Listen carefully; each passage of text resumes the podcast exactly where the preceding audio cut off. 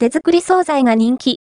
主婦のあったら、いいながお店になった、北のマルシェ、千歳市北栄にある北のマルシェは、4人の主婦が立ち上げたお惣菜やお弁当のテイクアウト専門店です。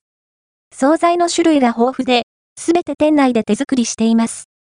2017年11月のオープン後は、札幌オータムフェストに出店するなど、千歳市内だけでなく各地から注目が集まっています。